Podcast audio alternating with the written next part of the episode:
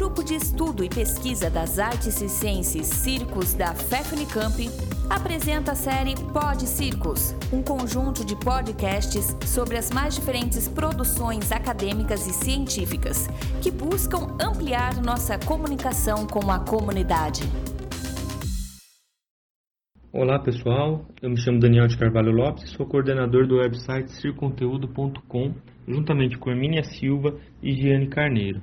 Gostaria de apresentar para vocês a minha pesquisa de doutorado intitulada Os Circenses e seus saberes sobre o corpo, suas artes e sua educação, encontros e desencontros históricos entre circo e ginástica, defendida agora em 2020 na Faculdade de Educação da USP, sob orientação da professora doutora Mônica Caldas Ehrenberg.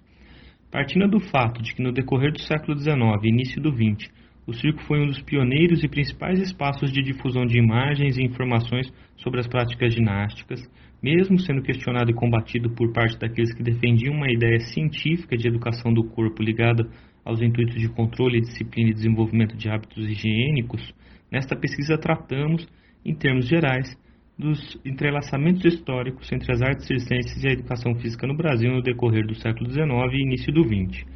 Tomamos como objetivo evidenciar os saberes do circense no que tange o corpo, a produção do espetáculo e os processos de formação no âmbito do próprio circo, destacando o quanto os circenses sempre foram detentores de múltiplos conhecimentos e práticas ligadas ao corpo, decorrentes da elaboração e fazer de sua própria arte, e sedimentados nos processos de formação, socialização e aprendizagem operados dentro do próprio modo de organização e produção do circo como espetáculo.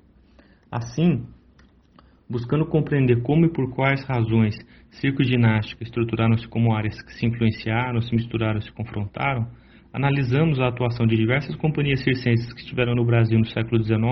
e o quanto o circo consolidou-se como um espaço de difusão de diversas práticas corporais, tendo os circenses assumindo-se como mestres em ginástica e equitação, a trajetória do circense Vicente Casale, um dos mais ativos professores de ginástica, esgrima e natação em dezenas de instituições fluminenses em fins do século XIX, a intensa atividade como mas professor, artista e diretor circense do atleta José Floriano Peixoto no início do século XX, e por fim, a composição da obra Pequeno Tratado de Acrobacia e Ginástica, escrita pelo circense Raul Limecha na década de 1920. Frente a essa proposta de análise, realizamos o levantamento e cruzamento de diferentes fontes, como livros, iconografias e principalmente 189 diferentes títulos de jornais de oito estados brasileiros, nos quais obtivemos aproximadamente 1.819 ocorrências referentes às produções circenses diversas, a Vicente Casale, a José Floriano Peixoto, bem como ao livro do Raul Limecha, publicado em 1933. Fontes essas consultadas no Centro de Memória do Circo, em São Paulo, na Hemeroteca Digital da Biblioteca Nacional do Rio de Janeiro e no Centro de Documentação da Fundação Nacional de Artes no Rio de Janeiro. Evidenciamos dessa forma os circenses como detentores de práticas e saberes sedimentados em seus complexos processos de formação a respeito da produção de seus espetáculos sobre o corpo e a ginástica, significativos para a constituição da educação do corpo gestada no período abordado. Por fim, convido a todas e todos para acessarem essa pesquisa no circonteúdo.com e agradeço pela oportunidade de compartilhar com vocês esse podcast. Abraços e até a próxima.